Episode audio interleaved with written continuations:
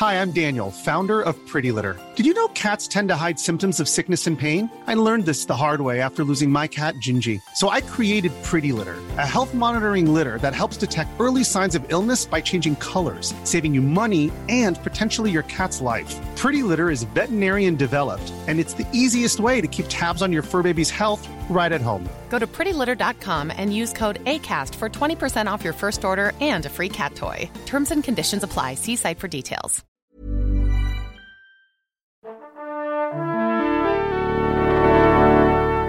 Pourquoi t'as choisi de faire ce boulot-là, toi Bah, si je fais journaliste, c'est évidemment pour être célèbre. Moi, je veux être connu. Tu sais pourquoi? Pour niquer les gonzesses. Salut c'est nos ciné, votre rendez-vous avec le cinéma qui vous revient en version club, notre salon de discussion régulier autour des grandes et petites histoires de ce fantastique milieu du ciné que nous aimons tant ici. Ça faisait longtemps, il était temps de remettre le couvert, de repartir pour une petite heure ou presque où on va causer, débattre et se marrer un peu aussi tant qu'à faire, sans oublier de répondre à toutes vos questions. Et pour assurer ce retour aux affaires en fanfare, ils sont trois autour de la table ici à l'antenne Paris. Julien Dupuis, salut Julien. Bonjour Thomas. Stéphane Moïsaki, salut Stéphane. Et Perrine Kenson, salut Perrine. Coucou Thomas. Apple qui nous rappelle la fragilité de l'écosystème des films numériques, la sacro-sainte chronologie des médias en passe de bouger alors que Netflix s'impose de plus en plus dans la cinéphilie mondiale et la dernière résurgence de John Peters, jadis producteur tout puissant, aujourd'hui abonné à la case fait divers. Voilà les thèmes de ce No Ciné Club dixième du nom et c'est parti. Ça va, on vous fait pas chier là. Non, c'est sûr, je rêve. Et avant toute chose, on vous le dit, on vous le rappelle, on vous le répète, si vous nous suivez en direct sur Facebook et YouTube, vous pouvez interagir avec nous dans les commentaires, interpellez-nous, posez-nous des questions, on tâchera de répondre au meilleur, c'est promis. Premier sujet du jour, beaucoup d'entre vous ont vu passer cette info, sans doute, elle a fait grand bruit dans le petit monde des cinéphiles, des utilisateurs canadiens de l'iTunes Store, la plateforme de films, musique et séries en ligne d'Apple, ont eu la désagréable surprise de découvrir que certains des films qu'ils avaient achetés en ligne avaient été supprimés de leur compte et lorsqu'ils ont demandé des comptes, justement, à Apple, ils se sont vus répondre que l'entreprise n'était pas responsable, qu'elle n'était finalement qu'un revendeur et que si un studio décidait que son film n'était plus disponible sur la plateforme, eh ben, il pouvait rien faire. Alors depuis, on a eu quelques précisions. Il semblerait qu'en modifiant ces coordonnées de géolocalisation, on puisse récupérer certains films, mais tout de même, ça fait un peu réfléchir à l'heure où on nous assure que le numérique a définitivement signé la mort du support physique. On se dit que finalement, un Blu-ray, bah, personne a priori ne viendra le reprendre chez nous. Stéphane, n'est-ce pas? Bah, t'as tout dit. Bah oui, bah, Voilà. ça s'appelle lancer le sujet. Exactement. Mais t'as t'as bien lancé le sujet. Mais c'est un métier. Ouais, je, je vois ça. Merci. Bah, en fait, le, le tout numérique, je pense qu'on confond un peu tout, euh, malheureusement, dans Mhm. ce genre de logique. C'est que le tout numérique, par exemple, c'est très très pratique pour, euh, comment dire, euh, des plateformes comme Netflix, Ouais. où d'un seul coup on te propose un package euh, pour, comment dire, une certaine somme. Et, et voilà, ça c'est très pratique dans, ce, dans cette logique-là. Le support digital en soi. Numérique. Numérique, pardon. Ce serait intraitable. C'est comme nommé nominé, pareil. Pourquoi pas si tu veux regarder des films sur ton iPad ou, Oui. euh, ou sur ton ordinateur Moi, moi, je- moi je- enfin, j'imagine que ça c'est la, la- la jeune génération qui part dans, qui va dans ces, dans ces directions-là, quoi. Euh, effectivement, moi, euh, je suis un peu vieux, donc euh, un peu plus vieux, quoi. Et le truc, c'est que je suis habitué au support physique. La logique du support physique en soi, certes, ça prend de la place, certes, etc., etc. Mais effectivement, comment dire, non seulement on peut pas te l'enlever, mais euh, globalement, ça fait aussi euh, euh, support de, je sais pas comment dire, de. Moi, des fois, j'achète des films et je sais que la logique peut paraître complètement stupide, mais je me dis si un jour la Terre est détruite et que les extraterrestres arrivent sur Terre, et, et en fait, j'aurais acheté la copie de ce film, tu vois, par exemple, Cadence de combat avec Hulk Hogan, et, les gens sauront que ça existait, tu vois. Il faut, faut qu'on, se rappelle. Euh, faut qu'on se rappelle que ça, il y a des films, il y a certains types de films qui ont été faits, quoi. Euh, non, blague à part, le truc, c'est que oui, en fait, pour moi, le, le support physique, ça a valeur. En fait, c'est comme une librairie ou un truc comme ça. Ça a valeur de, de comment dire, de, de mémoire cinéphilique, en Oui. fait, que que que- qu'on peut retrouver Ça parce fait que partie de ta grande euh, entreprise d'archivage personnel. bah, personnel, monde. personnel, non, mais Bah si, au cas où euh, les extraterrestres arrivent. Voilà, c'est ça. Mais le truc, c'est que Et qui cherchent des films nuls avec Hulk Hogan. Ouais, pas que Hulk Hogan, j'en ai plein. hein. J'ai tu vois, qui tu veux, moi. J'ai Jean-Claude pas de Van Damme. quoi. Batista, tout ça. Bref, Ah. et, euh, et euh, Jean-Claude Van Damme, tout à fait.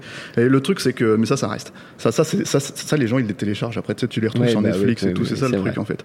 Non, le, le, la logique du support physique, en fait, l'idée, même. Alors après, c'est peut-être un peu, euh, entre guillemets, euh, comment dire. euh, philosophique euh, mais le fait d'avoir c'est pas c'est pas que fétichiste en fait mais le fait Mm. d'avoir une boîte d'avoir quelque chose etc etc ça, ça tend à, à- comment dire euh, à préciser que l'objet existe en fait en tant, en, en- en tant que tel quoi.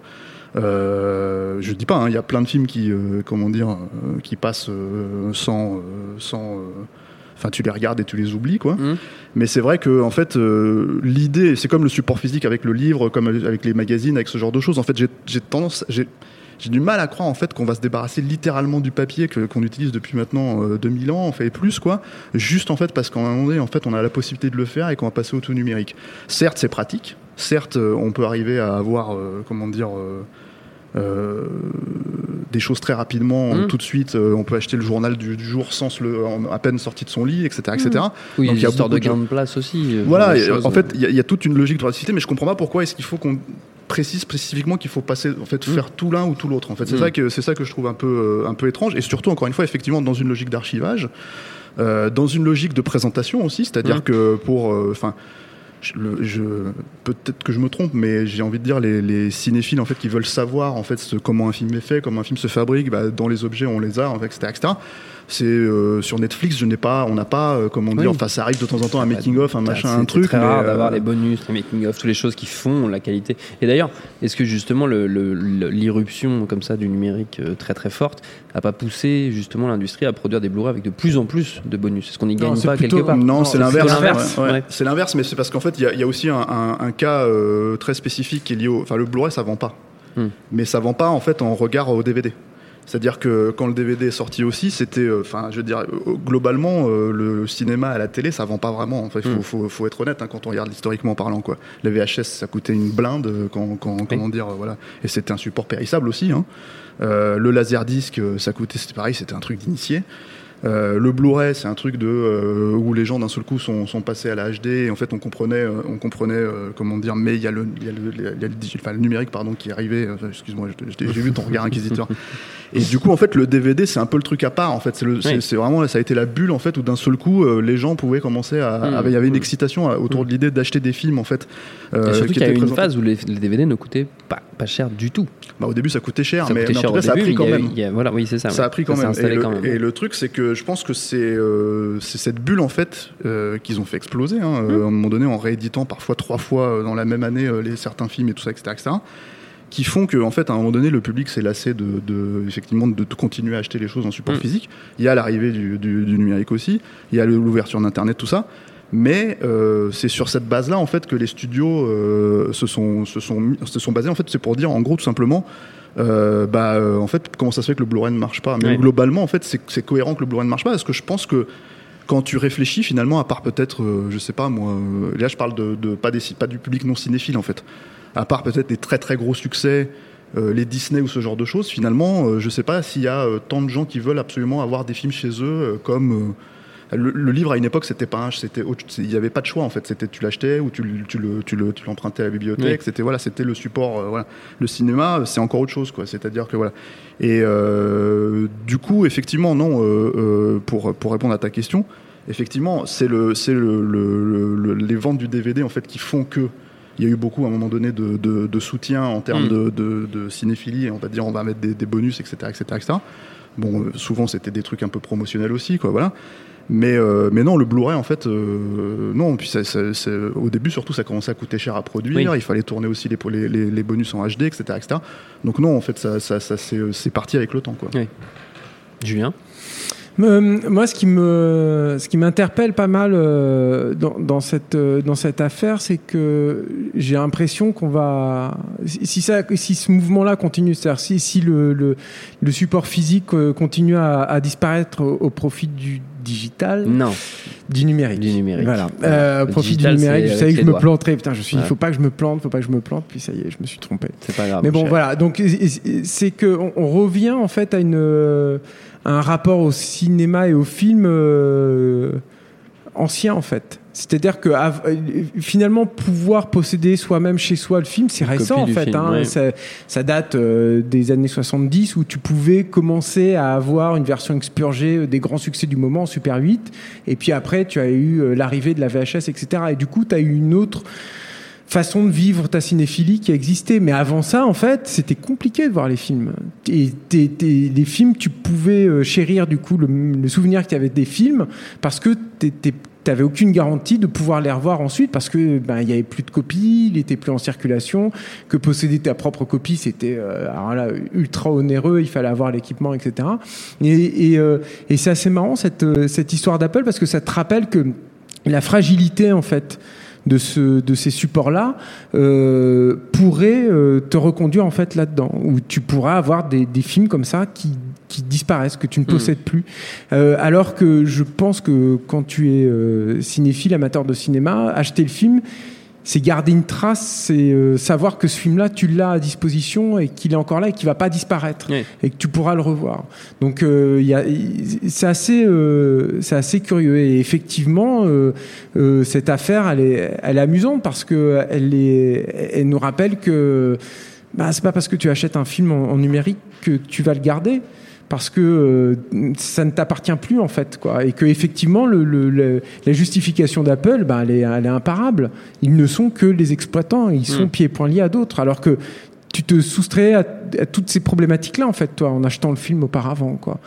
Donc euh, donc voilà. Et, et- et c'est et moi je serais content aussi que les supports physiques continuent parce que euh, avec le support physique vient une espèce de cérémonial euh, le- le- le concept même du menu en fait qui est apparu avec les avec les, les DVD euh, ben c'est une façon en fait de t'introduire au film alors c'est parfois lourdingue euh, c'est parfois déplacé euh, c'est parfois super moche etc mais Parfois c'est terrible, tu t'endors devant un film, tu te réveilles et ça fait une heure et demie que le générique tourne en Voilà, c'est ça, le, sur le menu, menu, et puis ouais, tu l'as voilà. dans la tête pendant trois jours après. Non mais voilà, et je, je- moi je suis moi je suis aussi euh, Histoire vécue. très très voilà, je suis aussi euh, très attaché en fait au, au support physique et, euh, et, euh, surtout qu'il vient avec une, un vrai effort éditorial qui, a, Mm. euh, qui est en train de complètement disparaître Oui. dans le numérique. euh, qui, qui va aller en s'aggravant d'ailleurs puisque euh, ben, du côté des labos en fait qui conçoivent le, le contenu en fait on va vers une automatisation à l'extrême pour avoir comme ça des flux de contenu, de contenu alors que euh, ce qui est intéressant dans les dans, dans les laserdiscs d'abord et puis en- après ce qui a migré vers les DVD a été popularisé en tout cas avec les DVD et puis a continué avec le avec le Blu-ray euh, ben c'est qu'il y avait un, un travail qui était effectué autour du film, c'est-à-dire qu'on ne te donnait pas que le film. Mm.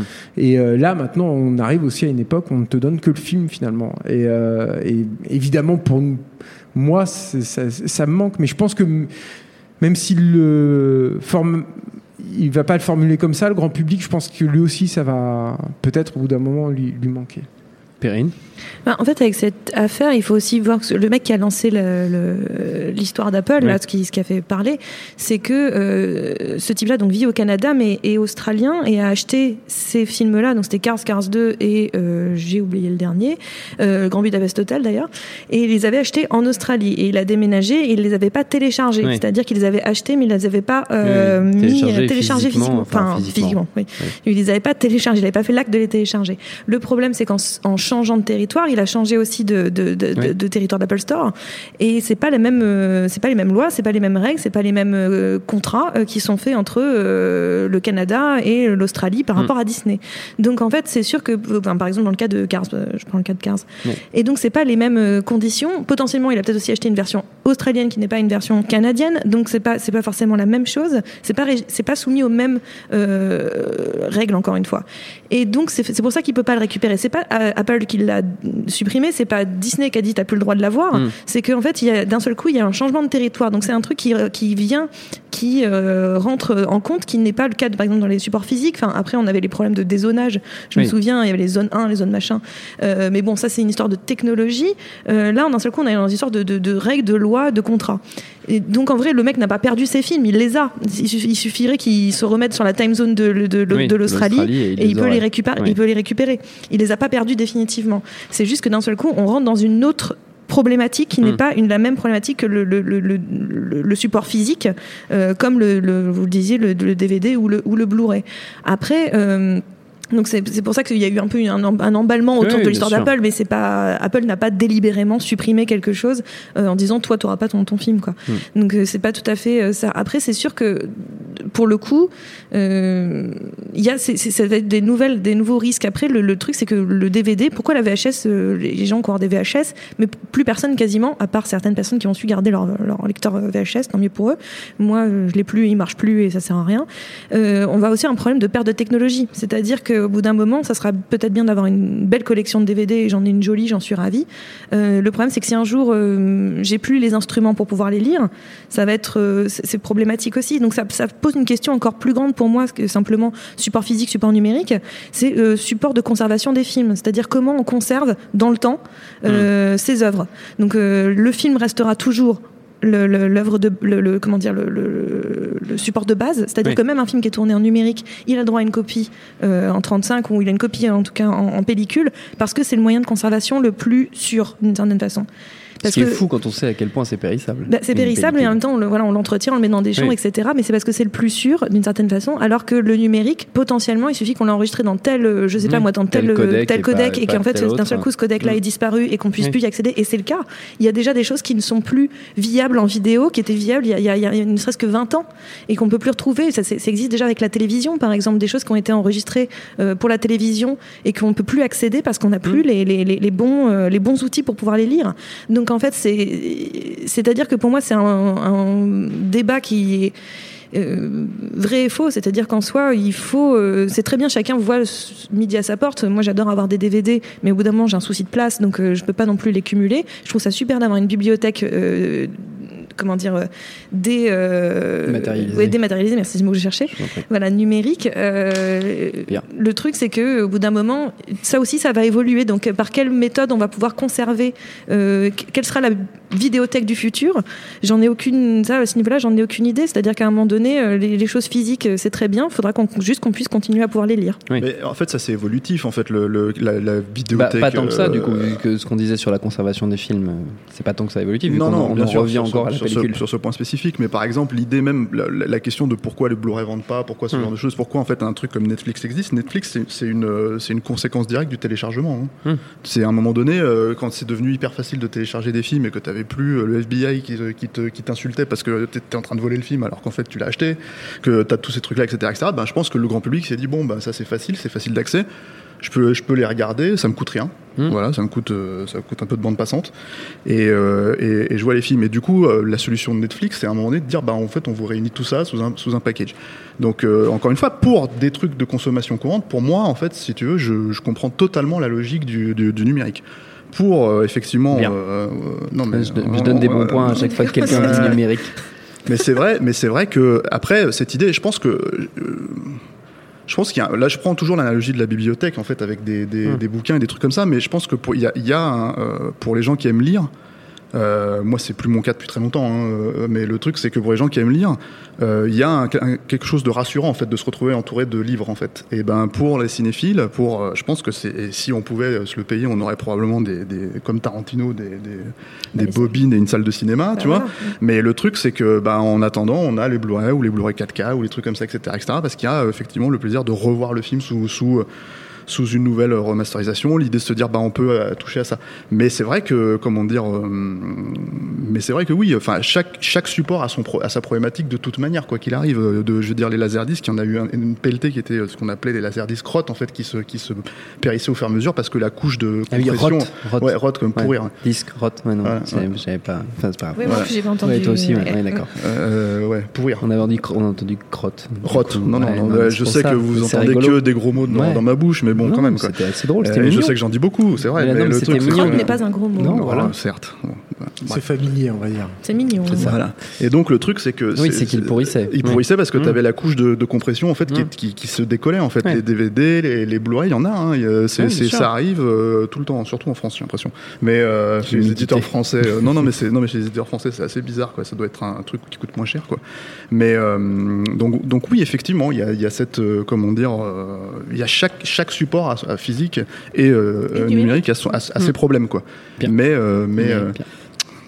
Mais, mais voilà, mais après, euh, je pense que. euh, et en fait, il y a aussi ce rappel qui est, qui est très, très, euh, je trouve, dans ces collections-là, parce que là, on parle de Cars, mais Cars, normalement, c'est un film que tu trouves partout. Je suis sûr que même sur l'iTunes Sri Pas- Sri pas Lankais, il y a Cars, quoi. Bah, pas sur l'iTunes canadien, vois. écoute. Non, non, il, Ça s'appelle. Voiture. Il y est, il y est sur la sujet iTunes Canada. Il y est. Le problème, c'est que c'est pas les mêmes. euh, encore une fois, c'est pas soumis aux mêmes euh, Règles. aux mêmes Droits. règles, aux mêmes Mm. droits. C'est-à-dire que d'un seul coup, il l'a acheté sous certains types de droits en Australie, et là, on est sur d'autres types de droits. Et au bout d'un moment, peut-être que la trans, et- parfois, et d'ailleurs, c'était marqué Ouais, dans le truc, il disait, euh, vous pouvez récupérer, mais ni pas tous, en fait. C'est-à-dire que potentiellement, il y a des choses qui ne fonctionnent pas. Et, mais ça, c'est Mais c'est- peu importe pourquoi, le truc, c'est c'est la, la fragilité en fait du numérique. Oui, C'est-à-dire c'est- de se dire, euh, moi, j'ai- j'ai à une époque, j'achetais des albums en fait sur iTunes, et puis j'ai arrêté parce que je me suis dit, mais attends, euh, déjà avec leur système fermé, c'est c'est toujours compliqué si tu changes de, de truc et tout. Et puis, Il n'y a plus de DRM maintenant hein, sur, euh, et- sur iTunes. hein. Et, et- et puis surtout, tu te dis, euh, tu te dis, euh, mais je sais pas moi si, si Apple euh, plante, etc. euh, je vais pas avoir de traces en fait de ça. Hmm. Donc il y a, il y a- il y a quand même une fragilité euh, réelle en fait, je trouve, chez qui, qui ne t'appartient pas en fait, qui n'est pas de toi, qui, que tu peux pas voir venir. Et, su- et surtout, Et on c'est- peut le c'est- télécharger c'est- concrètement. C'est- Non mais Oui. c'est pire. Ce qui est pire que ça pour moi, c'est justement c'est qu'il y a une, certain- une certaine manière de rappeler. Et pourtant même si tu l'as payé physiquement, enfin je veux dire parce que pour le coup ton fric, il est- tu l'as vraiment lâché quoi.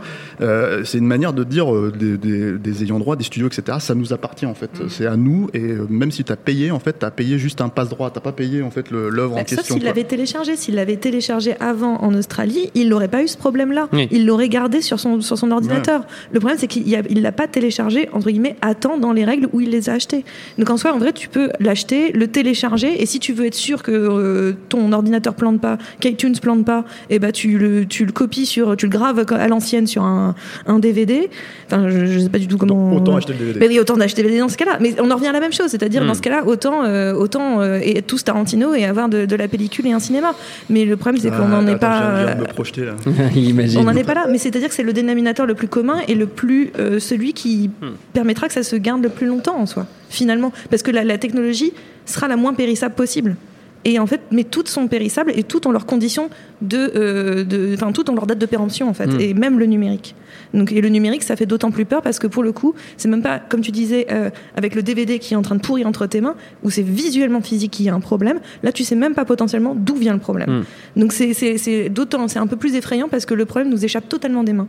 Donc c'est juste euh, ça, le, le- le- le- c'est juste un peu plus flippant. Mais par Bah, contre, c'est la problématique de base. Quoi. tout, tout, tout, tout, tout sont des problématiques. Très bien. Ok. Donc bref, euh, c'est foutu. On va finir tous par perdre tous nos films. Exactement. Nos- on pourra se les raconter Moi, et on reviendra à l'art oral. moi, venez. On reviendra aux histoires bouts. Si ton orales. appart prend feu, Stéphane, il y aura plus de Ah boulot. ouais, Ouais, bon. bah ouais, Non, si mais les si la Terre extraterrestres explose, arrivent, bah oui, euh, bah voilà. Mais on bah, se faut y racontera les histoires. On se racontera des ça histoires. J'avais vu du ce feu, film, autour ouais. du feu. J'ai un jour, j'ai vu ce film avec Hulk Hogan. C'était vachement bien.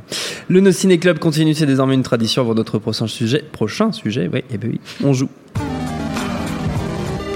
Show me what you got. Et on va commencer par un petit quiz à destination de nos amis autour de la table, un quiz dédié au format qui a accompagné notre cinéphilie débutante, à nous qui sommes vieux, la VHS. Et ouais, cinq questions vaches, mais vraiment, vraiment super vaches Oh, c'est sur les cool. bonnes Oh. vieilles cassettes. Celui qui trouve le plus de réponses récolte notre admiration éternelle. Je pense qu'on peut envoyer le petit chronomètre, Quentin. Merci beaucoup. Première question, que veut dire VHS Vidéo, home. Système. système. Ouais, ouh, une réponse collective. Vidéo, Réponse collégiale. vidéo- réponse collégiale. Vidéo Home System, c'est tout à fait ça. En quelle année sont sorties les premières VHS dans le commerce? Dans les années 70 Ouais, mais alors, Ouais, bah merci, ouais. ouais donc, 72. Au, 20e siècle, non. 73 Non. 74 Non. 75 Non. 81. Raté. Ah non, c'était Non, avant c'est 77 Oui, je- c'est- Ah, non. 78 Mais non. Ah, Mais t'as pas dit 76 Ah, 76, putain, Ah, il était passé entre Ouais, 75 et ouais. soix- de 75 et 77. C'était fin 76, donc c'est une mauvaise réponse. Moi, j'étais plus Betamax, non, je déconne. Ouais, bien sûr. Ouais. Les trois premières VHS publiées aux États-Unis sont sorties en 77, le même jour. Mais de quel film s'agissait-il? Les premières, les trois premières VHS américaines Non, Non. bah non. J'aurais envie de dire Star Wars, mais non. Bah Bah non. non, c'était non, c'était Ouais. avant Star Wars. Ouais. C'était pas des films de 77, c'était des Ah. films qui étaient déjà sortis avant. Plein la gueule avec Burton Knowles. Non, Non, merde. Sais pas. euh, il y avait sûrement un Clint Eastwood là-dedans. non, il y avait pas- Cléopâtre. Le Non, pont de la rivière, quoi. non, Autant n'emporte le vent. non. Ri- euh, Deux films de guerre quand même dans les trois. Les douze salopards. Non. plus, plus, plus proche de 77 quand même.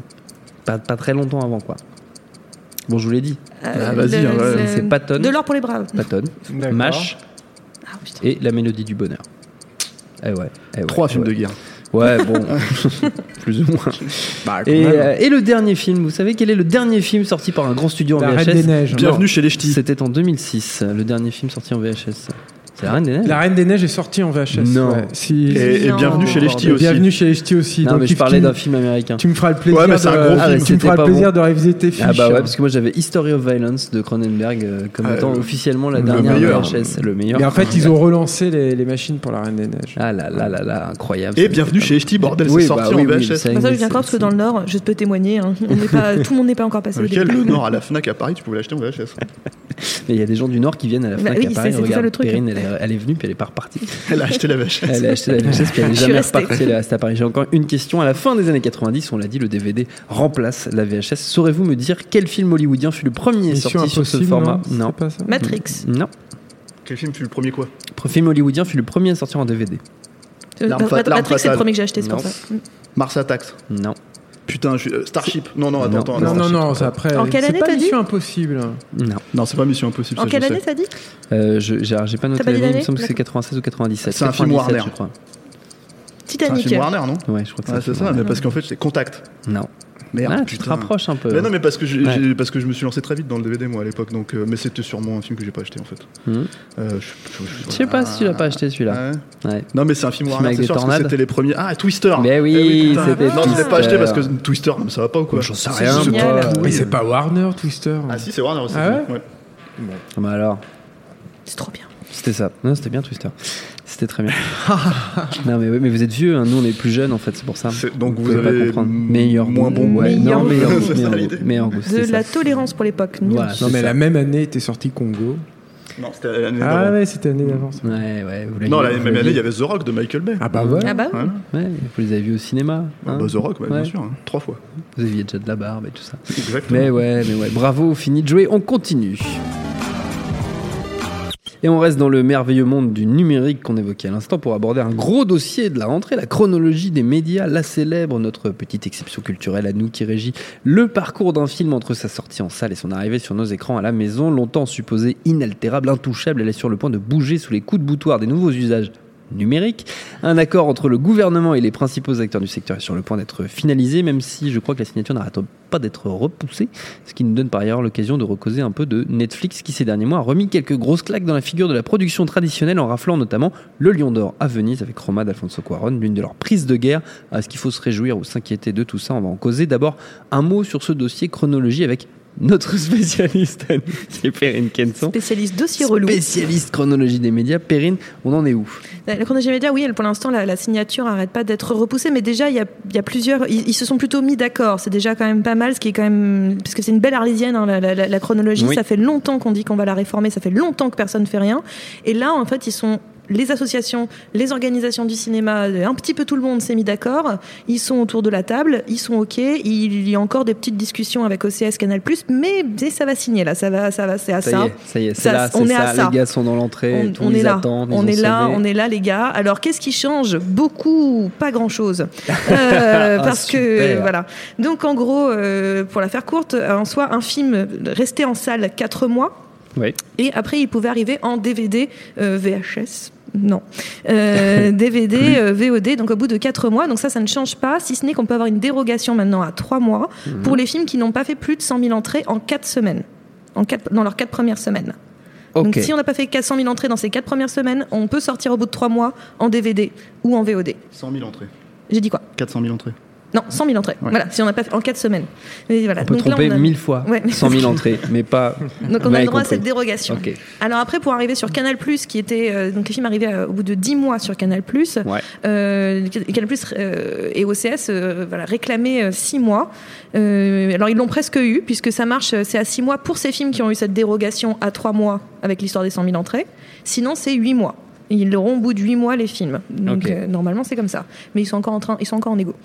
Euh, sinon, sur les plateformes, alors les plateformes, ça y est, maintenant, ils, ça y est, ils s'attaquent parce que le vrai problème, c'était les plateformes. Donc les plateformes n'avaient les films qu'au bout de 36 mois, c'est-à-dire trois ans.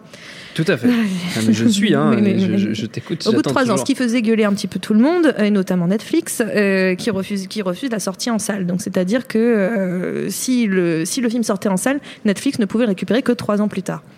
Et donc là, cette fois-ci, pour les plateformes vertueuses, comme ils les appellent, les plateformes vertueuses, c'est celles qui respectent la législa- la législation française et qui ont un accord avec les organisations du cinéma, donc qui font du préachat de films, Ouais. qui, feront, qui promouvront la diversité Mhm. et qui, auront des, qui apporteront des MG, donc des minimums garantis, c'est de l'argent qu'on met sur des films, Mhm. par abonné. C'est qui ça? Qui ça? C'est qui les plateformes vertueuses du coup? Eh ben, je ne sais pas qui sont ces gens. Euh. Eh bien, ces plateformes-là, elles, elles auront les films au bout de 17 mois, D'accord. euh, voire 15 mois pour les films qui ont eu, encore une fois, la dérogation des 3 mois au tout début. Celles qui, se, qui font un accord avec euh, les, les organisations du cinéma, mais un accord léger, c'est-à-dire sans préachat, sans diversité, sans MG, mais qui respectent notamment La l'autorisation de sortir en salle, enfin, Ouais. notamment Amazon, ce qui fait Amazon Mm. fait quelque chose comme ça. Eux, ils l'auront au bout de 30 mois. Et les plateformes Boo comme Netflix euh, l'auront toujours à 36 mois. Ça ne bouge Ah, pas. pour eux, ça change vraiment rien ça- du tout. ça change rien pour elles. En gros, tout le monde va télécharger quoi. Ouais. C'est tellement le bordel là, que. Oui. Non, mais voilà, en soi, ils, ils essayent de bouger un tout petit peu, mais bon, pour l'instant, c'est pas ça qui va relancer potentiellement Canal+. Alors, sur, Euh, sur FreeTorrent, ils l'ont quoi hein Ils l'ont au bout de 18 heures. Donc, c'est 18 heures, c'est un peu ça. Donc Incroyable. voilà, c'est ça qui arrive, mais c'est vrai que pour l'instant, euh, y a, il y a- comme tu disais, il y a un, un coup de butoir de Netflix, c'est-à-dire qu'au bout d'un moment de vouloir nier que Netflix, ça c'est une... parce qu'on on pouvait dire pendant un moment, bah, Netflix, qui est le seul truc qui est bien, c'est les séries, Mm. Euh, et là, ben, dégaine un Roma, euh, parce que c'est vrai que jusque-là, le cinéma, c'était pas franchement imposé sur Netflix. Non. les productions Netflix du moins. Et dégaine un Roma euh, à Venise qui remporte le Lion et qui est très très bien senti pour les Oscars. C'est vrai que euh, et qui maintenant va être projeté à, à- au Festival Lumière euh, dans quelques De Thierry Frémaux. de Thierry Frémaux, ce qui est un petit peu drôle quand même, puisque Thierry Frémaux, enfin, en tout cas, Thierry Frémaux, le festival de Cannes n'autorise pas euh, les films qui ne sortent pas, qui n'ont pas prévu de sortir Mm. en salle euh, dans leur euh, compétition.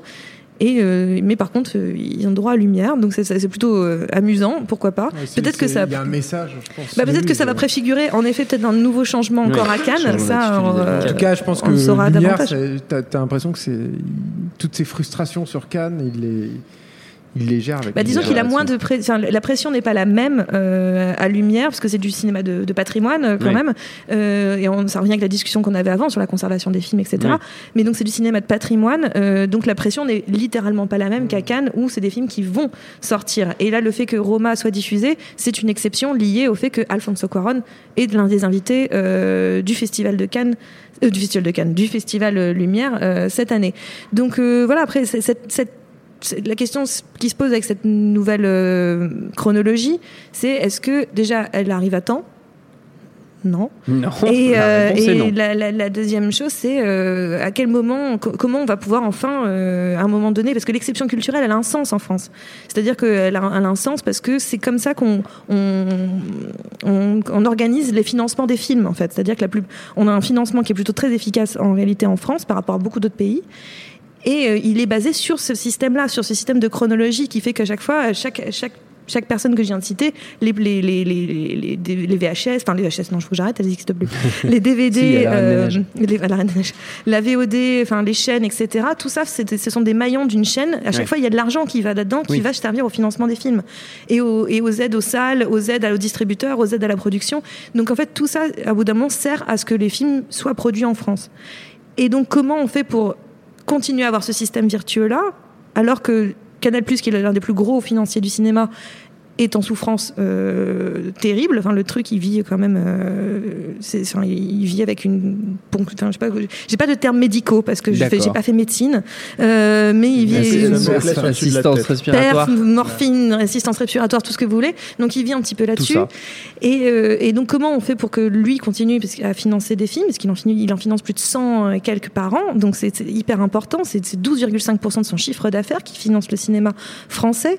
Donc, euh, enfin c'est 9,5% des 12,5%, mais peu importe, j'arrondis. Et en gros, donc le, le problème c'est comment on fait avec ça, comment on fait pour qu'on garde euh, ces financements-là, les financements liés euh, euh, aux DVD, etc., liés aux chaînes, pour que, et derrière, en même temps, inclure ces plateformes qu'on ne Oui. peut pas continuer à nier l'existence de ces plateformes, nier la pratique des spectateurs qui, eux, enfin, au bout d'un moment, de vouloir se dire non, les Français, ils ont pas, euh, ils ont, euh, j'ai une caméra, je peux faire des gestes, mais ils, ont- ils se mettent des œillères. Et donc ils se disent, bah non, les Français, ils sont pas sur les plateformes, ils continuent d'aller au cinéma. Oui, ils vont au cinéma et on a, on a l'un des- le plus beau public du monde. hein. Mais par contre, euh, au bout d'un moment, euh, ils sont aussi sur les plateformes. Oui. Donc comment on les, on les accueille? Ça, je sais, je pense que cette, cette, cette chronologie n'a pas encore, euh, et en mettant, en faisant des plateformes super vertueuses, vertueuses et pas vertueuses. Bah, le truc, c'est que d'un seul coup, on est en train de, on met des bonnets d'âne et je suis pas sûre que ça soit une solution euh, à long terme. Mais c'est tellement français de mettre des bonnets d'âne. Je précise que ce- le- cette euh, question de la chronologie des médias, ce sera le sujet du premier épisode de Besoin d'Orient, Envie de droit, qui est notre podcast juridique. Ouais. Car oui. Car Avec oui, la, nous la avons, super euh, Clara. avec Clara Kane, effectivement, euh, podcast juridique de Binge Audio, qui sera en ligne le 3 octobre. Parce qu'attention, il faut dire que la chronologie des médias, ce n'est pas une loi, hein. c'est une- c'est un Non, accord interprofessionnel. C'est un accord interprofessionnel. Mais justement, le gouvernement fait euh, peser la menace d'une loi. Exactement. En Il est en train de faire la menace d'un décret. Mm. Voilà, mettez-vous d'accord, sinon on passera par la loi. Euh, Julien, Stéphane, sur cette question de Netflix qui, qui, qui entre par la, a essayé d'entrer par la petite porte et va finir par rentrer par la grande en arrivant par les festivals. Mais moi, je sais pas. Enfin, euh, moi, je suis tout à fait d'accord. euh, il y, a un- il décalage entre la réalité et, le, système euh, français qui est effectivement vertueux hein, à, plus d'un titre, mais qui aurait besoin d'une refonte totale en fait. C'est-à-dire que le problème, moi, dans, cette, parce que c'est pas la première fois que Perrine en parle ici là, mais le, le- souci, c'est qu'on voit bien que euh, on, essaye de rafistoler euh, avec des petits bouts de, scotch un truc qui est en train de couler de toute façon, et que euh, faudrait repenser en fait la totalité en fait du, du mode de fonctionnement de- du financement français et tout, euh, ce qui est facile à dire et encore, mais, euh, Oui. mais à faire, c'est extrêmement difficile quoi. Et je me demande ce qui va sortir de tout ça. Le truc, euh, le truc par contre, c'est que moi, ce qui m'interpelle et qui est assez neuf pour le coup, je trouve, c'est euh, le, le fonctionnement de Netflix vis-à-vis de ces grands auteurs. hein. Oui. Euh, parce que moi, j'ai un, une, une pratique euh, de Netflix depuis 4 ans. Je pas de raconter d'annerie, mais quelque chose comme ça. 2014, oui. Et ce que je, ce que j'observe en fait, c'est que euh, le mode de financement de Netflix euh, euh, reflète, à mon avis, leurs grandes failles. C'est-à-dire que jusqu'à preuve du contraire, vous allez peut-être me faire mentir parce que je connais pas forcément tout le catalogue Netflix et tout, mais Netflix, ça reste des suiveurs. hein. C'est-à-dire que leur gros coup, c'est de prendre euh, des auteurs qui sont déjà extrêmement installés, euh, qui sont euh, Quaron, qui sont Bong Joon-ho, qui sont les frères Cohen. Et, euh, et, et je, ne- n'ai pas vu euh, Netflix encore euh, révéler des, des, Hmm. des nouveaux auteurs, se risquer à, à, à, à amener quelque chose qui est neuf, même sur des séries qui sont excellentes comme, comme Black Mirror et Alors, tout. je donc- sais pas si c'est mais- excellent euh, Stranger Things, mais c'est censé révéler. euh, Oui, mais alors voilà, pour moi, Stranger Things, c'est le truc effectivement qu'ils ont révélé et je trouve que c'est d'une faiblesse. euh, Ah ouais, Oui, surtout, moi, je suis et on parle un peu plus de séries télé. C'est la série télé où ils donnent plus d'opportunités à des jeunes voix, mais en cinéma, il y a eu The Bad Batch ou ce genre de choses qui, qui sont des films de, de- de- d'auteurs de, de cinéma de genre. Pas connus du grand public, mais qui en tout cas ont déjà fait leur preuve un tout petit peu. Et c'est vrai que je suis d'accord avec toi, qui pour le, pour le coup, ils n'ont pas, ils ont pas euh, financé un premier film de Fifou. Quoi. Mais je pense que ça va aussi avec leur, leur, leur mode de fonctionnement. C'est-à-dire que Netflix, ils sont euh, peu, voire pas du tout, en fait, à l'origine des projets. C'est des gens qui viennent ultérieurement, qui font des promesses euh, de, de diffusion et qui, donc, là-dessus, euh, vont avancer du pognon, etc. Mais, mais c'est pas, c'est pas un studio de cinéma, en fait, en tant que tel. C'était- c'est- de ce que je connais, en fait, du fonctionnement de Netflix. C'est-à-dire que c'est, euh, ils, viennent en support, en fait, à quelque chose, pour l'instant, en tout cas. Et, euh, et alors, il y a un truc qui est encore un peu plus grave, je trouve, là-dedans, c'est que euh, et qui correspond un petit peu à ce qu'on on parlait tout à l'heure sur, le, sur la dématérialisation, c'est que je, trouve qu'en plus, non seulement ils révèlent pas, mais je vais pas dire que c'est un cimetière parce que le terme serait beaucoup beaucoup trop fort évidemment, mais euh, mais je trouve que les films qui sont exploités uniquement sur Netflix s'atterrissent dans une espèce de non-lieu. C'est-à-dire que moi, un film comme Okja, par exemple, euh, qui est un film que je possède pas, bah, je sais que je, il y a un rapport bizarre en fait avec Netflix, qui est encore très différent des autres, où je sais que le film je l'ai parce que j'ai Netflix, mais il n'est pas devant moi. Et puis du coup, je l'ai pas vraiment parce qu'il appartient aussi un peu à Netflix. Il est sur leur plateforme, il n'est pas chez moi ou il n'est pas sur mon disque dur.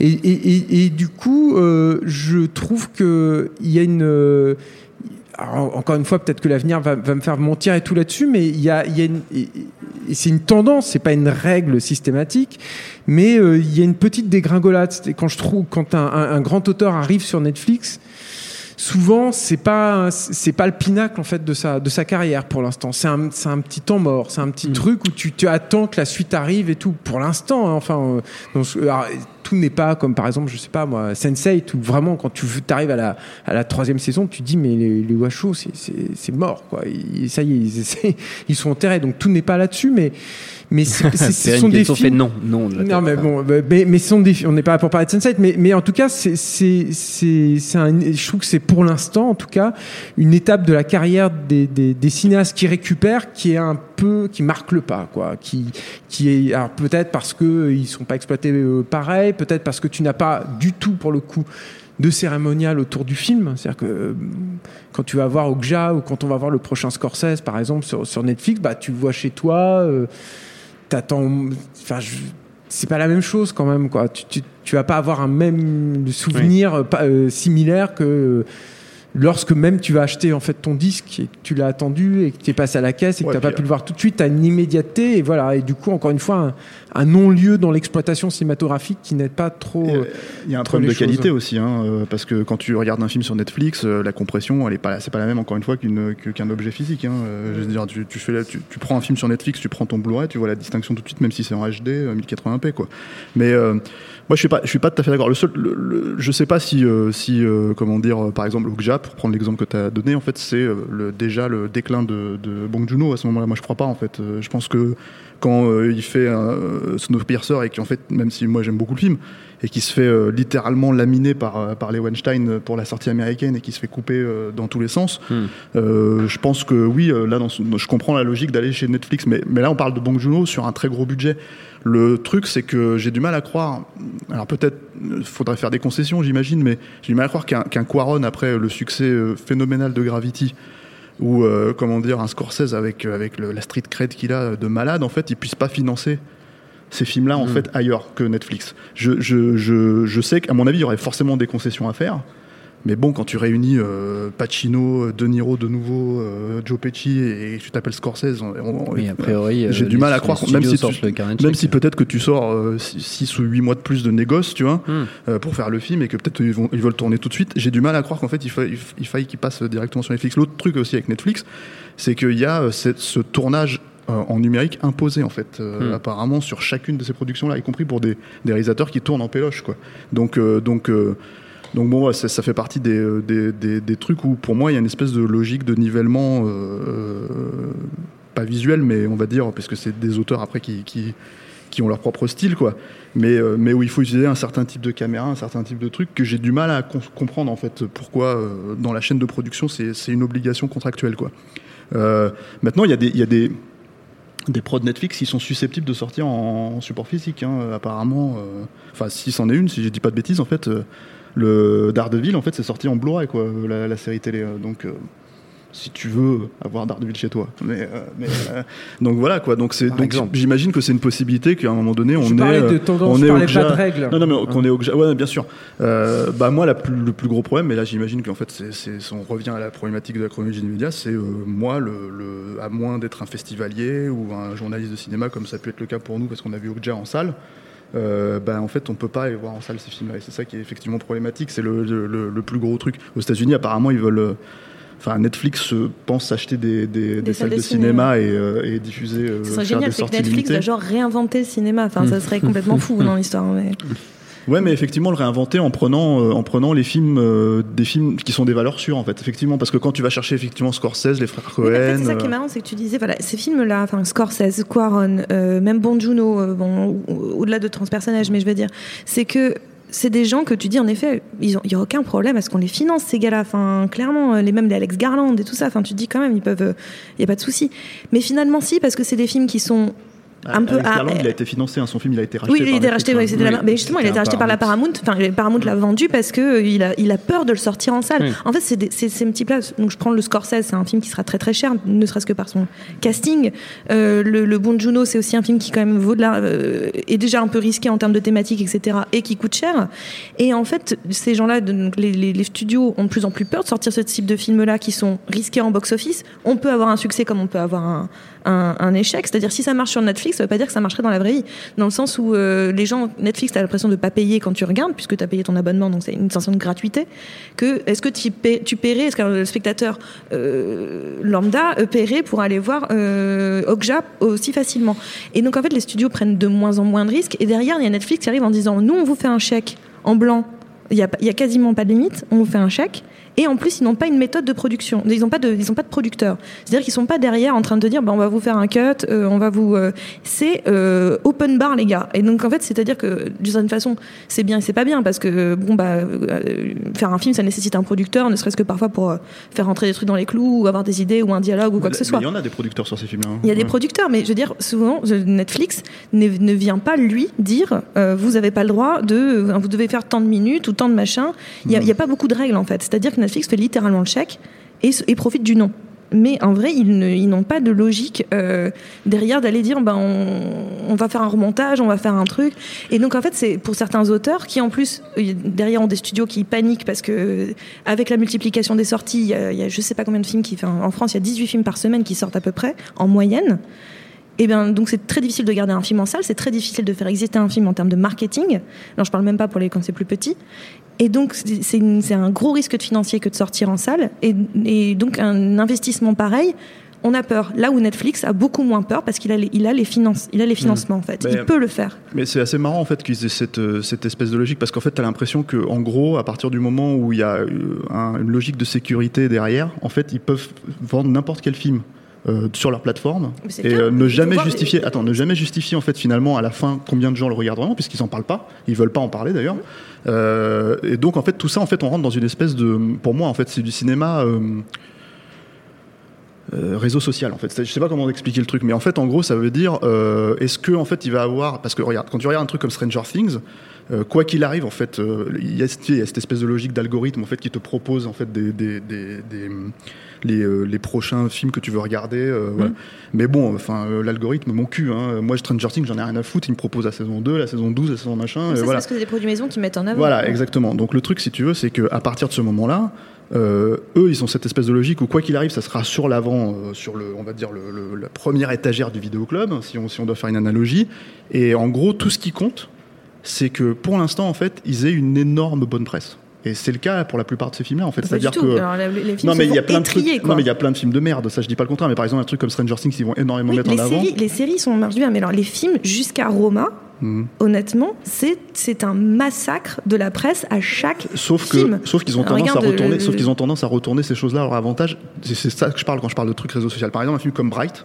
Oui, mais je euh, pense à Bright. ouais. quand tout le monde, ouais, mais le film c'est une merde en fait. Et je veux dire, à un moment donné, euh, peu importe qu'ils se posent des questions sur ce qu'ils achètent ou pas. C'est-à-dire que, en fait, le truc, c'est qu'ils te sortent le truc. Ils ont déjà financé la suite, parce que j'imagine parce que ça cartonne pour eux. Et tout, tout ce qui a été reproché au film, en fait, ils en font carrément des blagues euh, sur Internet, en fait, en disant bah oui, on, annonce la suite, mais euh, on va faire un truc à la euh, Future Media Los Angeles 1991. Enfin, en gros, tout ce qui n'était pas du tout prévu, mais qui a été finalement euh, remonté par les réseaux sociaux, ils le réutilisent Ah oui, mais c'est une autre. euh, Je, je dis pas que c'est forcément une, une bonne chose, mais c'est vrai que c'est une autre méthode de, de, de, faire les films, de, penser les films et les suites, et de, les- se servir de la mauvaise presse pour la, la- la- la- le vendre. Jusqu'au moment, jusqu'au moment où ils vont avoir, je pense, euh, un vrai retour de bâton. C'est-à-dire que euh, déjà, il y a un premier truc que, que- qui est plus ou moins dit, mais qui est quand même, euh, faut quand même le rappeler. Ils vivent avec une épée de Damoclès au-dessus de la tête. Bah, C'est-à-dire que littéralement, ils ont, je crois, 30 milliards de, de dettes. Ils sont en dette. hein. C'est-à-dire que ils c'est sont, pas du tout. ils sont euh, pas du tout à flot. hein. Voilà.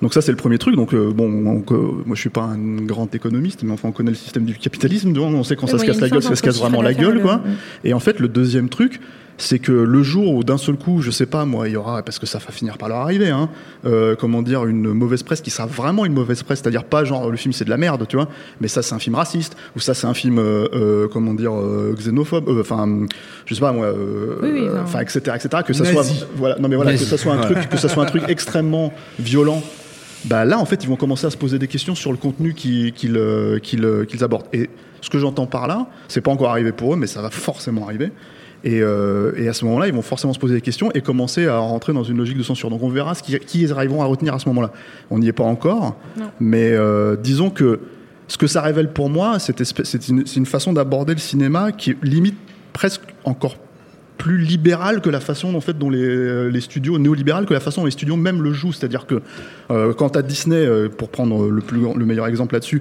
qui euh, en gros, euh, si tu regardes leur gros line-up de l'année, c'est euh, euh, des remakes suite euh, de leurs euh, dessins animés euh, classiques, du Marvel ou du Star Wars. En gros, hein, et après le, reste des films, c'est vraiment les trucs. euh, ah, bah là, on a, on a un slot, donc on les balance, quoi. Euh, et en général, ils, se, ils mettent pas trop de, de, de- trucs derrière. Bah déjà, en fait, tu te dis bon, là, on est, on a quand même le, summum de, du truc sans risque, tu vois. Bah là, en fait, eux, ils poussent, le, le- je trouve, le bouchon encore plus loin, en fait. C'est-à-dire que, alors, pour l'instant, ça marche parce qu'ils ont encore des auteurs, ils ont besoin de se faire une street cred, une répute. Bah, complètement, parce que jusque-là, Mais, c'était un euh, massacre. Donc, euh. Mais bon, je te dis, le jour, enfin, euh, indépendamment de la qualité des films, parce que ça, finalement, euh, bon, je veux dire, on est bien placé pour le savoir que ça dépend des goûts, ça dépend de machin, ça dépend de quoi. C'est quand il y a une très très mauvaise presse, et je, quand je parle de mauvaise presse, c'est vraiment une presse, euh, comment dire, assassine au sens, euh, au sens social du terme, que, à mon avis, euh, le, le- le paradigme a changé. Et, euh, Bah, ça va être un gros truc de quoi. Enfin, c'est juste qu'ils ont mis beaucoup d'argent sur les PR et euh, ça va être que ça, quoi. Enfin, euh, ils Non, font mais, comme tous les autres studios qui ont eu des problèmes. Encore une fois, la question c'est, je pense, qu'est-ce que artistiquement Netflix est en train de créer en fait? Jusqu'à quel point ils capitalisent sur d'autres trucs et Qu'est-ce qu'ils sont vraiment en train de créer en fait Avec, avec ce nouveau, cette nouvelle force de frappe euh, économique, ce nouveau système. à, à à court terme, on peut dire qu'on a des bons films, mais on peut potentiellement avoir des bons films. Oui, voilà. Mais à, à long terme, voir. effectivement, c'est pas un studio. comme Ah, le l'instant, disais, ils n'ont pas, ils ont pas d'identité de studio, ça c'est sûr. Et peut-être ça viendra. Et ce sera le sujet d'une prochaine émission. Et on parlera d'ailleurs de tous ces films qu'on a évoqués qui vont bientôt sortir euh, sur Netflix. On enchaîne, mais avant notre prochain sujet, évidemment, évidemment, encore un petit jeu. C'est dans Sgt Pepper. C'est.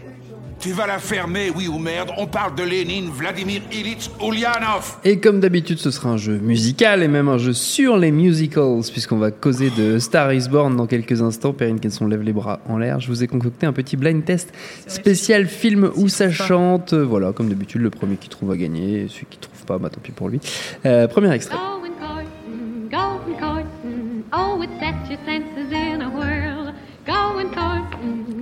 courting.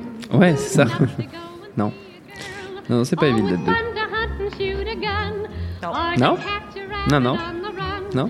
But you find Ouais, Stanley Donen, 1954. Seven Brides for Seven Brothers, les sept femmes de Barberousse. Euh, Même, même moi, je connais ça. C'est triste, les enfants. C'est triste. c'est nul. Un deuxième extrait, c'est parti. Ah, mais c'est que des vieux en fait. Non, mais ça, quand même. Non, ça non plus. C'est terrible. moi qui n'aime pas les films où ça chante. Bah, nous non plus, en fait. Enfin, Non, mais je Ah, vois moi ça. j'aime bien, mais plus pas si vieux. C'est My Fair Lady Ah bah ouais. de George putain, Cukor, oh là là. 1964. Quand même. Snap. Quand même, quand même. Bon, allez, le prochain, vous allez trouver obligé. Ça, c'est Phantom of the Paradise. Ouais, Quand même, ça putain, c'est mon merde. Julien Dupuis. Bravo, bravo, bravo. Alors le quatrième, je suis pas sûr que vous trouviez quand même. Mais bon, on sait jamais. Si je connais ça en plus. Tu connais ça? Bah ouais, mais je sais pas pourquoi je connais.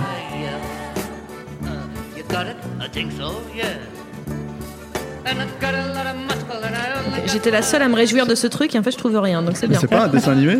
Non, Attends. Merde, pourquoi je connais ça? C'est un film de Robert Altman Ah, de la st- euh, avec Robin Williams. Popeye, c'est Popeye. Ouais, c'est Popeye.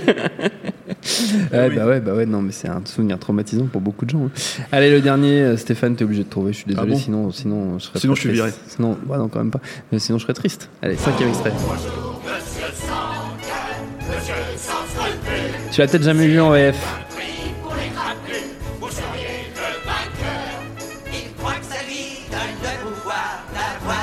Putain, je reconnais même pas le- le- la musique derrière. C'est vrai? C'est South Park, non Non. Non. Moi, parce que sur Park, c'était en VO. Ah oui, c'est vrai. Rien du tout? Noël chez les Muppets. Putain, ouais, non. Ah ouais, Muppet Christmas Carol. C'est Brian Henson, 92. Ouais, mais Brian Henson. Bah je sais, mais bon, quand même, Noël chez les Muppets, quoi. Je veux dire, c'est un de mes ouais, mais Brian Henson, Brian Henson, c'est le fils indigne de, de, de, de Jim. Ah, tu me fais mal au cœur, tu me fais mal au cœur. Bah, vous Bah, étiez... c'est- ceci dit, c'est son meilleur. hein. Ouais, bah ouais, quand même. Euh, merci, je sais pas si vous- pourquoi je vous remercie. Non, mais t'es- Non, non, on Non, a été t'es nul à hein. chier en plus sur les Muppets, quoi. Ouais, surtout sur les Muppets. Merci ma street cred complètement Elle niquée. vient là. d'exploser. Tant pis, tant pis, tant pis, on attaque notre dernier sujet.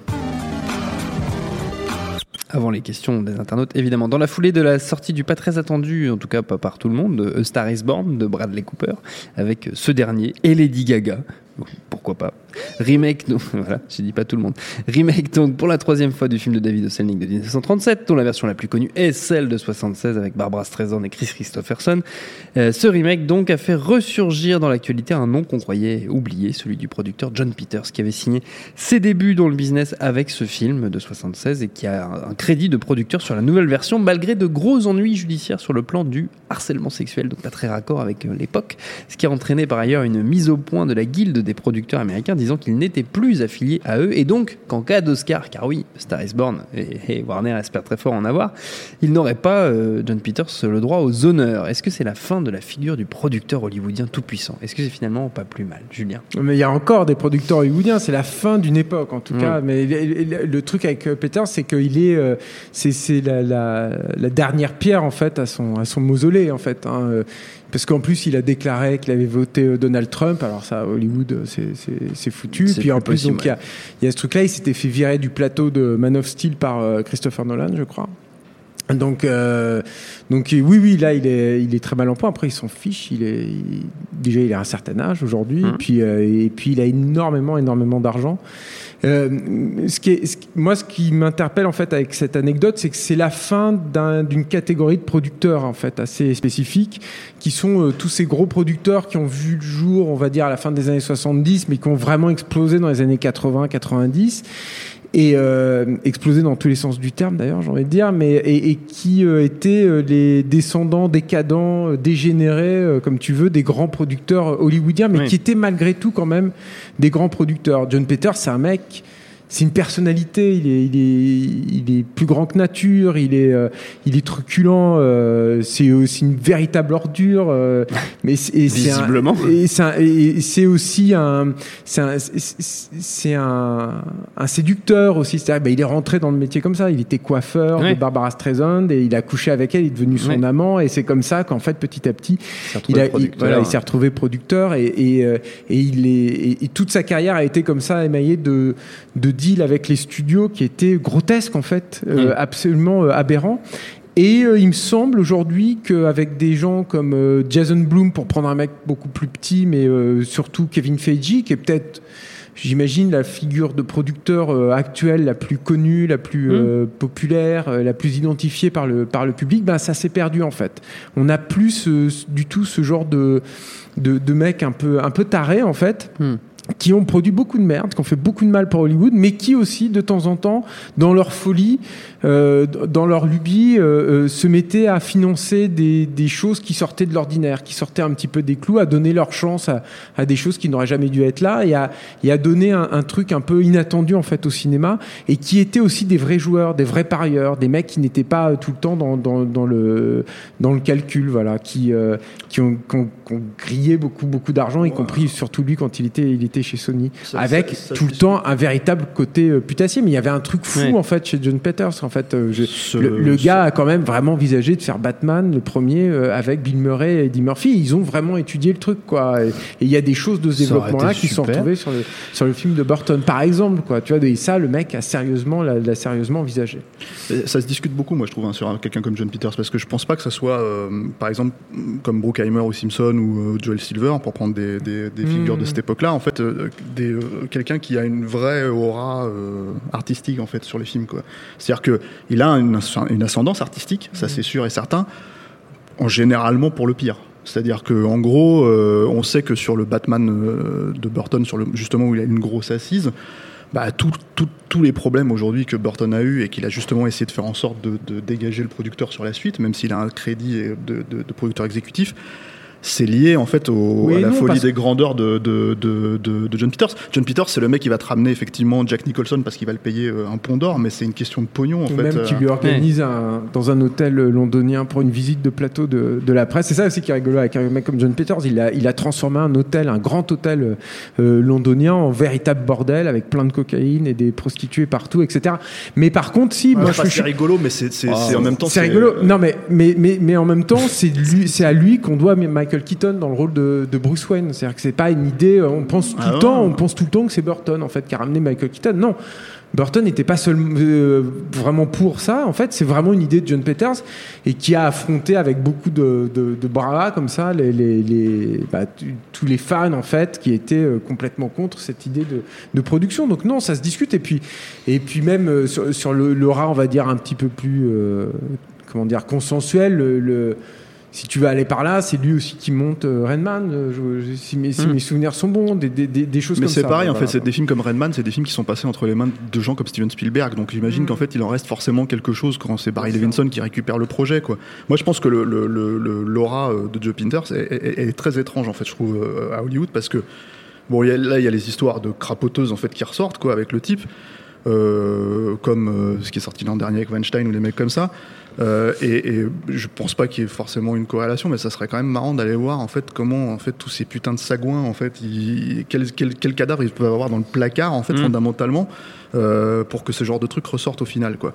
Et, euh, et euh, je parle à la base de la façon dont ils vont fonctionner avec les gens sur les films et la façon dont ils en ont rien à foutre finalement des films qu'ils Oui. font. Euh, et euh, comment dire euh, versus bah, ils en ont rien à foutre des gens tout court donc en fait ils peuvent sortir leur bite devant devant n'importe qui et, Mm. et ils pensent que ça va passer quoi. C'est un peu le problème d'Hollywood de manière générale je pense. Par exemple bon je pense que tout le monde connaît cette anecdote tous les tous les gens qui nous suivent connaissent cette, anecdote mais moi je l'aime bien donc je vais la raconter quoi. Donc c'est c'est c'est c'est Kevin Smith qui a raconté ça toujours regarder les les, les, les stand-up moi j'appelle ça les stand-up de Kevin Smith en fait parce qu'il t'apprend des trucs parce qu'il est le seul à en avoir rien à foutre et à y aller quoi. Et notamment il raconte son le, son comment dire hum, son sa rencontre avec John Peters qui était sur le, justement le projet de, de Superman euh, qui a été fait par, euh, par enfin qui devait être fait par euh, par euh, Burton dans les Mhm. années 90 justement à cause du succès de Batman c'est-à-dire que en gros euh, parce que son nom est associé euh, à Batman parce que Batman avait été un carton atomique à l'époque Warner se disait bon bah de toute façon il faut que on, comment dire euh, il faut qu'on ait quelqu'un qui va nous a plus ou moins nous assurer que, Ouais. euh, que il sait de quoi il parle même si en l'occurrence John Peters il a tellement rien à foutre en fait des comic books Euh, comme c'est d'ailleurs le cas apparemment de, de Burton aussi hein. mais euh, mais lui jusqu'à un point euh, assez énorme puisque comme le révèle Kevin Smith quand il est allé euh, sur place là-bas euh, pour faire une lecture de son scénario euh, le comment dire euh, John Peters avait euh, trois euh, je crois requêtes. Alors il faudrait que je me souvienne lesquelles mais il y en a eu- parmi les, les- les requêtes en question il y a notamment le fait que Superman ne vole pas. Ah, tu connais pas l'anecdote en fait? Non, Euh, non, tu non, regardes avec des gros yeux euh, qu'il n'a pas de cap Hmm. parce que ça fait trop PD et ça c'est les termes qu'il utilise euh, voilà. Euh, John Peters. Et, euh, et en gros euh, il fallait qu'il y ait un combat euh, contre euh, comment dire Une euh, araignée géante. araignée géante à la fin du film quoi euh, dans la forteresse de solitude. Et en fait, t'as Kevin Smith qui donc le racontera beaucoup mieux que moi. Elle va aller voir, ça, ça, ça, c'est sur euh, le DVD, c'est euh, parce que je ne pense pas qu'on trouve ça sur iTunes. An Evening with Kevin Smith. C'est un long euh, monologue, en gros, quasiment de Kevin Smith pendant pendant quatre heures. En fait, il, y a, il couvre plein plein de plein d'anecdotes et notamment il y a celle-là. Et en fait, Kevin Smith raconte comment il a essayé en fait de jouer parce qu'il était obligé quelque part en fait de, de faire rentrer ses, ses- ses demandes. Donc par exemple, ben euh, en gros quand euh, au lieu du fait que Superman vole, en fait, il fait des espèces de bonds supersoniques et donc d'un seul coup ça C'est le cas dans la BD, de- hein, ceci étant dit. oui, hein. oui. Mais euh, voilà, et donc du coup, en fait, ça forme une espèce de truc rouge qui ferait penser à sa cape quand il, quand il s'envole. Enfin voilà. Euh, pareil, il fallait rajouter des. Il n'y avait pas que le combat contre l'araignée, il fallait rajouter des combats contre des ours polaires. euh, Enfin, parce que ça se passe dans la forteresse de solitude, etc. Enfin bref, il y a tout un tas de trucs comme ça. Et en gros, à la fin, à chaque fois qu'il revenait en fait en allant voir les, les, les, les exécutifs de studio, en leur disant mais pourquoi en fait on bosse avec lui Mm. Les mecs lui disent ben c'est obligatoire. Ouais. Et il en ressort en fait euh, que, euh, par exemple, il y a une autre anecdote dans le même cadre. En fait, à l'époque, Kevin Smith venait de faire Chasing Amy. Ouais. Et il y avait euh, donc Chasing Amy, c'est son troisième film. C'est euh, une histoire d'amour entre un entre un hétéro et une lesbienne. Et en gros, euh, donc c'est dans le milieu euh, LGBT. Et en fait, le truc, c'est que de l'époque, et en gros, il y avait un personnage euh, de noir gay militant dans le film, qui apparemment a beaucoup plu à, à, hum, comment dire euh, à John Peters quand il a vu le film. Et il a demandé à ce qu'on crée un petit robot qui aurait la voix euh, de ce personnage-là, et en fait, euh, euh, enfin de, de ce- de cet acteur-là, quoi. Et en gros, en fait, euh, Smith lui dit Ok, moi j'ai pas de problème, mais tu veux qu'on. Oui, oui, parce qu'il nous faut des jouets, il n'y a pas de jouets dans, ce putain de film, il nous faut des jouets, il faut qu'on puisse vendre des jouets. Et en gros, t'as as Kevin Smith qui lui dit Mais tu veux qu'il ait une voix de black gay militant euh, Ouais, ouais, ouais. Enfin, le mec, il est complètement. euh, Enfin, c'est même. Enfin, à ce niveau-là, c'est même plus. euh, C'était je pense qu'il y a trop de quoi, tu vois. il était le plus camé, hein, je crois. Euh. Et, euh, et il en ressort en fait au final quand tu regardes tout ça que apparemment et ça c'est un constat qui s'est beaucoup fait à Hollywood euh, le mec a le QI d'une pine d'huître quoi vraiment c'est-à-dire qu'il est et apparemment il est euh, à, à limite borderline débile quoi donc euh, donc ouais je- je- moi j'ai du mal à lui accorder euh, comment dire euh, Une grande influence. une influence une influence positive on va dire Oui. artistique sur euh, les, les productions qu'il a je pense qu'il y a euh, beaucoup de bagou, euh, beaucoup de, de, de- j'imagine qu'il doit avoir un ou deux, euh, séquestrer un ou deux gamins de, de chefs de studio dans son, dans son truc pour, pour, pour arriver à se retrouver sur des, des, des projets comme Man of Steel, Superman Returns, juste parce qu'en fait, quelque part, à un moment donné, dans son contrat, il y a une clause en fait qui fait que on est obligé d'aller le voir. Et là, sur Star Is Born, c'est pareil, c'est la même logique, c'est-à-dire qu'en fait, ce qui s'est passé, c'est que pour que ce remake se fasse, euh, et déjà sa version, je crois, si je dis pas de c'était déjà un remake. Hein, un- euh, déjà un voilà. remake de David ouais. Euh, voilà, le truc, c'est que en fait, il fallait qu'il y ait l'assentiment du parrain. Et là, tout est dit, quoi. En fait, c'est-à-dire qu'il y a vraiment une espèce de logique de mafieux, Mhm. en fait, qui, qui ressort. euh, chez le bonhomme donc bah c'est euh, voilà moi je ça c'est pas un Joel Silver pour moi c'est même pas un Ouais. Bruckheimer un Simpson euh, qui, bon, Simpson était un gros dégueulasse. hein. Si tu lis, si tu lis sa biographie, c'était hallucinant. hein. C'est, c'est, euh, c'est- c'est un porc, le mec. C'était un porc. Mais le truc, c'est que bon, bah, je pense que c'était. euh, je pense que dans, ouais, effectivement, dans sa folie, il pouvait avoir des éclairs, mais, euh, mais, Non, mais je me Peters, suis j'ai fait- plus de mal, moi. Moi, je me suis fait l'avocat du diable, évidemment. C'est pas, c'est pas un grand producteur, là. Enfin, je, je répète, c'est encore une fois l'avant- l'avatar dégénère des trucs, mais, Oui. mais c'est quand même une époque où il y a, il y a une, une permission de, de folie en fait. Là, dans tout n'est pas carré, tout n'est Mm. pas maîtrisé. Et, et d'ailleurs, le, le dernier truc qu'il a fait, euh, enfin, un des derniers trucs notables qu'il ait fait, c'est Ouais Ouais Ouais, si je me trompe pas. Et, euh, et euh, c'est une, une production. Même, même Avengers Infinity War, c'est plus là-dedans en fait. C'est n'importe quoi cette production. C'est Mm. un film de merde, c'est horrible, c'est irregardable et tout. Mais c'est un film qui a dépensé, mais Ça sans passait au compter cinéma à pour rien quoi. C'est-à-dire je me rappelle que le, le, le, le train en fait qu'ils ont n'était constitué que de matériaux nobles ou des, des, des choses comme ça. Et, euh, et c'est quelque chose qui me semble hein, a vraiment disparu aujourd'hui Mm. à Hollywood quoi. Tu n'as plus du tout ce- cette euh, et qui va avec le côté saltimbanque en fait, y compris dans son Mm. côté crapuleux, y compris dans, dans le côté roublard, y compris dans le mec qui signe un vieux contrat. Et il se trouve qu'il a il s'est fait 80 millions de dollars sur euh, Man of Steel et, et, Superman Returns en, a priori en ne foutant quasiment rien quoi. Voilà. Perrine? Non, bah, pour être honnête, oui, oui, oui, moi je l'avais vu à l'époque. euh, Ouais, moi oui, aussi. Voilà, mais bon, Ouais. j'ai, moi j'ai trouvé ça sympa. Mais bon, la, Ouais. la- la question est pas là. Non, c'est juste que honnêtement, euh, quand euh, ce sujet de John Peters a été proposé euh, pour l'émission, euh, je vais être tout à fait franc, je ne savais même pas qui était John Peters. Ah. J'en avais vraiment aucune idée. Donc, euh, pour être tout à fait franche, c'est vrai que d'un seul coup, j'ai regardé et je me suis dit, d'accord, oui, c'est tout à fait euh, l'époque euh, de, de Jo- Joel Silver, tout ça. Enfin, je vois le, le- le type de personnage que c'est, quoi.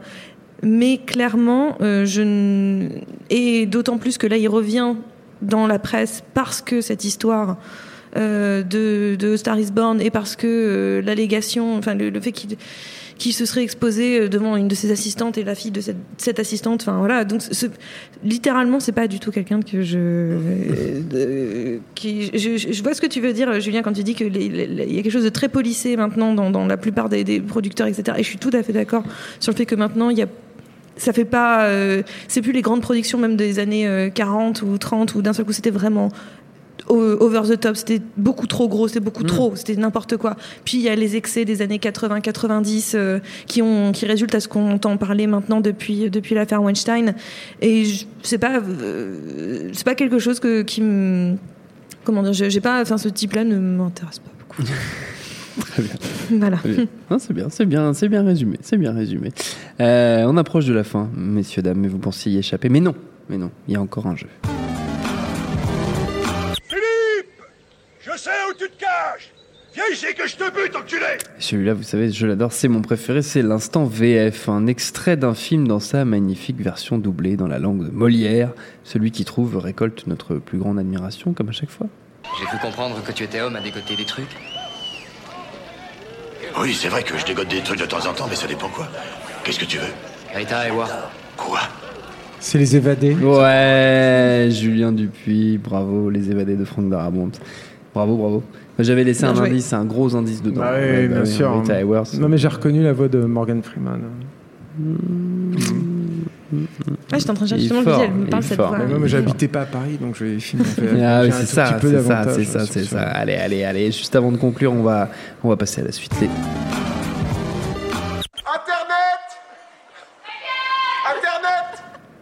Toujours bien cette, petite, cette petite virgule. Elle, toujours- elle marche toujours. Euh, on va déballer quelques questions de nos amis internautes qui nous ont envoyé des, des petites interrogations pendant qu'on qu'on papotait les uns les autres. Tiens, JT qui par exemple nous demande Mortal Engine, ça sent plus très bon comme film? Non, point d'interrogation. Est-ce que Pour- pourquoi? Je ne sais pas. Il nous demande. Est-ce que vous êtes euh, enthousiaste par Mo- Mortal Engines? Non. pas Moi, curieux au moins. Curieux, Euh, ouais. C'est un film qui propose un, nou- un nouvel univers. Je me demande Mhm. ce que ce réalisateur-là, euh, Christian Rivers, c'est ça? Va donner sur un film en, en solo parce que ce qu'il a fait, euh, moi j'ai des grosses grosses réserves sur la, la trilogie du Hobbit, mais par contre je trouve que ce qu'il a accompli euh, sur le, le film et son travail est, est- est parfois intéressant. Euh, et puis je trouve que quand Peter Jackson et Fran Walsh sont dans le coin euh, à la prod, ben, en général ça te donne quand même des trucs Ouais. au minimum en fait qui, qui, qui t'offrent quelque chose de, de- de satisfaisant. Après, je suis pas sûr que le studio sache vraiment. Bah, on, se retrouve dans la même problématique quand un studio doit proposer un nouvel univers et une nouvelle, euh, une nouvelle franchise en fait. Euh, J'ai l'impression qu'ils savent pas trop par quel bout le prendre. Il y a eu cette euh, tentative de- de- d'inclure en fait les internautes, je crois, dans un dans de la promotion et tout, je trouvais un peu ridicule. En plus, euh, c'était payé, quoi, si mes souvenirs sont bons. Enfin, je me suis pas trop intéressé à ça. Moi, je regarde surtout les bandes annonces et tout. Donc, euh, non, moi, je suis. euh, Il y, y a- il y a au moins deux, trois images, en fait, là-dedans qui m'interpellent. Puis, le steampunk, c'est quand même un genre qui est pas si représenté que Non. ça, quand même, au cinéma. Et c'est euh, c'est un univers visuel qui est quand même chouette, quoi. Enfin, moi, j'ai envie d'en voir plus des films comme ça. Donc, je sais pas, non, pourquoi? Steph Perrine Non Bah, on Pas d'attente On peut penser qu'ils Steampunk, peuvent moi, je suis avoir- contente, en tout cas. avoir la main à la pâte aussi. C'est ça le truc avec, euh, avec Peter Jackson. C'est Mm. que je sais pas, je sais pas jusqu'à quel point. Je, je, je vais pas enlever euh, le travail que le mec va, fournir, mais j'imagine qu'il y a beaucoup de contrôle euh, de la part de. de de, de Peter Jackson et Fran Walsh et puis enfin ça, ça Il y a Philippe Aboyan au, au scénario. Ouais, aussi, mais- crois. et puis- et en fait, ça se vérifie un tout petit peu dans certaines autres prods, c'est-à-dire que après, on, on peut, voilà, je veux dire un film comme District 9. Euh, quand Ouais. tu le compares par exemple à Elysium, ça se voit en fait qu'il y avait une mainmise sur le scénario qui était, euh, qui était un peu plus prononcée, je trouve, que sur, euh, sur Elysium où ils sont pas, ils ont pas du tout euh, travaillé.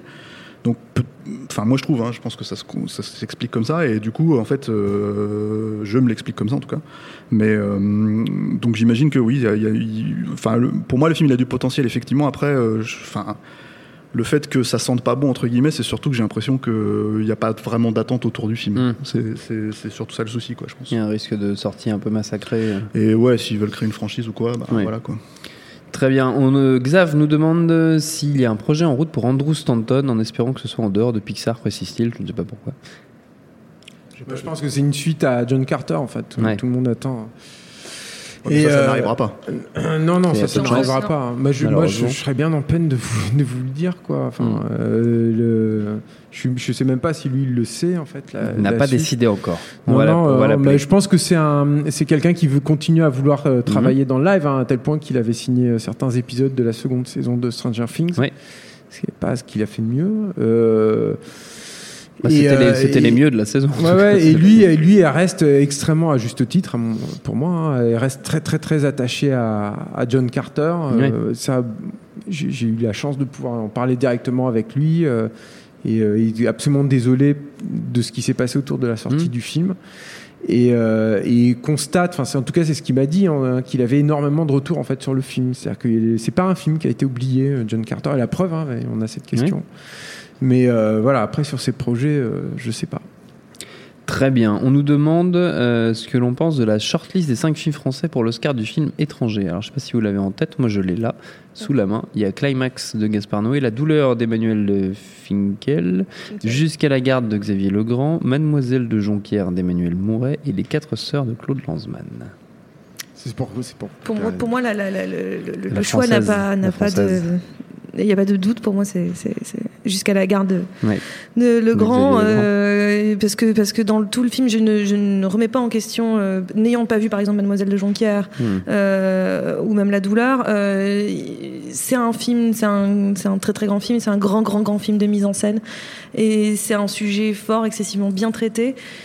Pour moi, c'est le film qui fera parler de lui surtout au César l'année prochaine, mais mais au-delà de ça, pour moi, c'est le, le film qui a le plus de chances euh, de avec ses thématiques sur euh, voilà la, la- la violence, Mm. la violence euh, euh, comment? Oui conjugale, la Conjugale. violence c'est la violence conjugale dans ce cas-là, la violence faite homme plus, plus généralement, Mm. euh, qui a le plus de chances de- de- de- d'attirer le regard américain. Aussi parce que mine de rien, l'un des acteurs principaux c'est Denis, Denis Ménochet, qui est quand même l'un des seuls acteurs qui est vraiment identifié aussi aux États-Unis.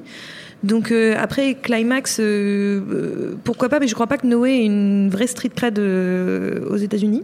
Ah, si, si. Vraiment Ouais. Moi, J'ai pas cette sensation. Mais après, dans la profession, quoi. donc, oui, voilà, euh, j'ai pas l'impression que, ouais, de ce niveau-là, pour, pour- je veux dire, pour- au moins qu'il passe la, la- la deuxième, Hmm. la, shortlist, euh, parce que Ouais. on propose le film, on n'est pas en compétition, Oui, oui. on propose le film. Donc, euh, je suis pas sûre, sûre. Euh, voilà, après, je trouve que les autres films, sans remettre encore une fois en question leur qualité ou leurs défauts, c'est pas ça. J'ai un peu, c'est parce qu'il fallait choisir cinq films en fait, et qu'il n'y a pas vraiment de films français cette année qui, Qui se qui se dégage, dégagent euh, plus que ça.